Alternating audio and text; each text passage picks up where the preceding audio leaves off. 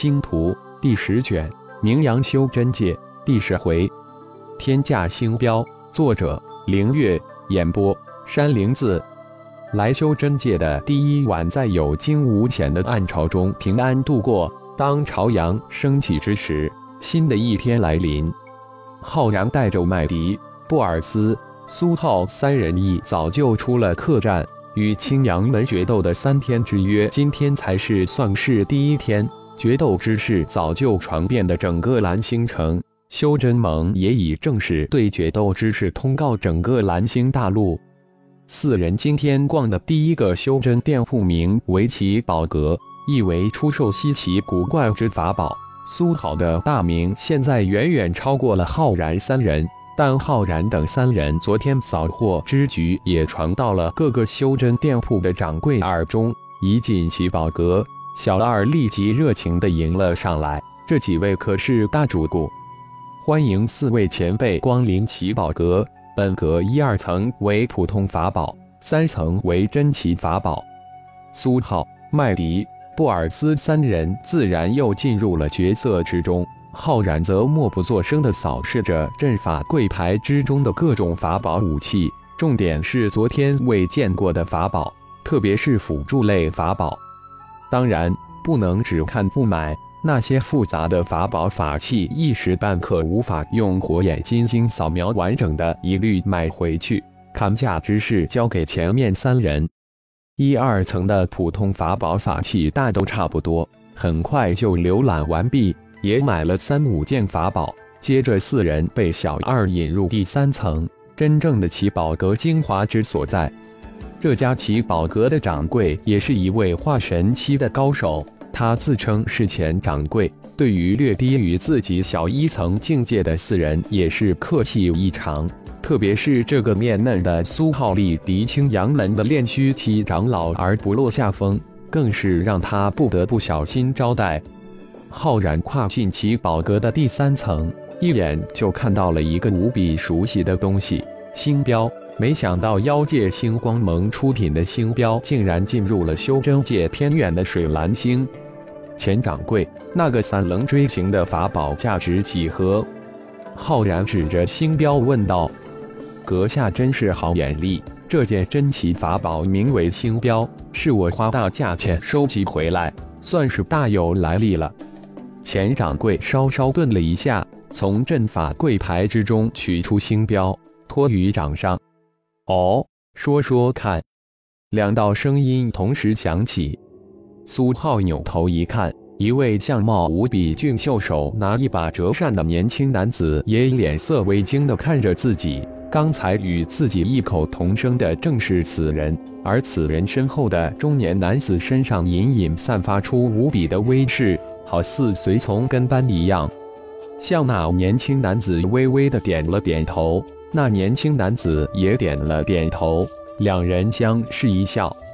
这星标是一个辅助类法宝，它能将我们常用的平面星图转化为立体星图，并且极大的扩展了星图的功能。而且这星标还能融合灵讯、身份牌、毒玉简等等众多功能。前掌柜边说边打出一系列的法诀，演示星标的功能。一。还真的很不错，不知是出自哪一个炼器大师之手。刚刚上来的那无比俊美的青年男子出口赞道，又顺口问了一句：“这青标不是出自我们修真界，而且听说有很多六品及以上的大气师想仿制它，但没有一位大气师能成功。”钱掌柜说出这话之时，也是赞叹不已。钱掌柜，那这星标出自哪一界呢？苏浩心里暗惊，这星标居然明显有大银河系光脑的做痕迹，而且还是法宝。虽然比起自己手中的超脑差了很多，但也非常了不起。听说是妖界，具体的我也没有打听得很清楚。没想到妖界能出如此杰出的炼器大师，真是非常了不起呀！钱掌柜赞不绝口。星标是从万象界传入我修真界的，星标在万象界可是大名鼎鼎，出自一个成立不到百年的星光盟的妖界势力盟之手。这个星光盟也因为星标而闻名万象界，而且星光盟还有一个合体期的大高手金刚。站在那俊美青年身后的中年男子突然出口说道：“星光盟合体期大高手金刚。”一边的布尔斯突然惊呼了一句，眼睛只盯着浩然，满脸的震惊。浩然一脸的平静，直接无视布尔斯的眼光。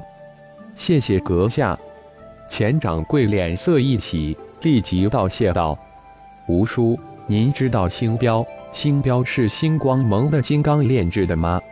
那名青年一展笑脸，急着追问道：“我恰巧到万象界驻留了几年，了解一些星标之事。小公子想知道，我就说说吧。”那中年男子应道：“星标是万象界妖界势力星光盟的独家法宝，星光盟的超级大高手金刚扬言，如果谁能仿制出星标。”星光盟从此不再出售星标，星标地买卖权归仿制人所有。口气近似狂妄，星标也因他这一句近似狂妄的话而名满万象界。几年过去了，没有任何一个技师能仿制出星标，而星光盟又限量拍卖星标，因此星标地价格差不多快赶上仿制古堡了。一个星标价格达到了一百多万灵石。而且还逐年递增，供不应求。钱掌柜，你这个星标准被卖多少？那中年男子突然问道。二百三十万灵币，并且只会多不会少。我买回就花了一百八十万灵币，当成了我们奇宝阁的招牌了。阁下应该对星光盟有所了解，能不能多介绍一点？钱掌柜满脸的希冀。星光盟高手如云，最低境界的都是化神期。盟下听说有三大分支：一是战神宗，二是星光宗，三是天狼宗。不过在万象界露面的只有战神、星光二宗，个个战力惊人，威武神勇无比，同境界之人绝不是其对手。就像合体期的金刚大高手，似乎现在都没有任何一个合体期赢过他。而且，超级高手金刚的妹妹传说是龙族圣主，其父就是星光盟的创始人，神秘无比。中年男子的这番话落进了布尔斯、麦迪、苏好的耳中，如大海的惊涛骇浪，震惊的三人呆若木鸡，一个个眼睛直直地盯着浩然。很震惊吧？现在的星光盟在万象界如日中天。店铺已经遍布万象界三分之一的星球，在万象界无人不知，无人不晓。中年男子一声轻笑，接着说道：“小姐，我们面前的四个人就是将于青阳门赌斗来自下界之从。那个站在你右手的年轻人就是他们的宗主，名为苏浩。但真正的高手是与苏浩有七八分相像的那位年轻人。”虽然他身体散发出化神期的气息，但绝不是真的。我能感应得到。宁梦琪耳中传来无数的转音介绍，这星标前掌柜还是作为镇阁之宝吧。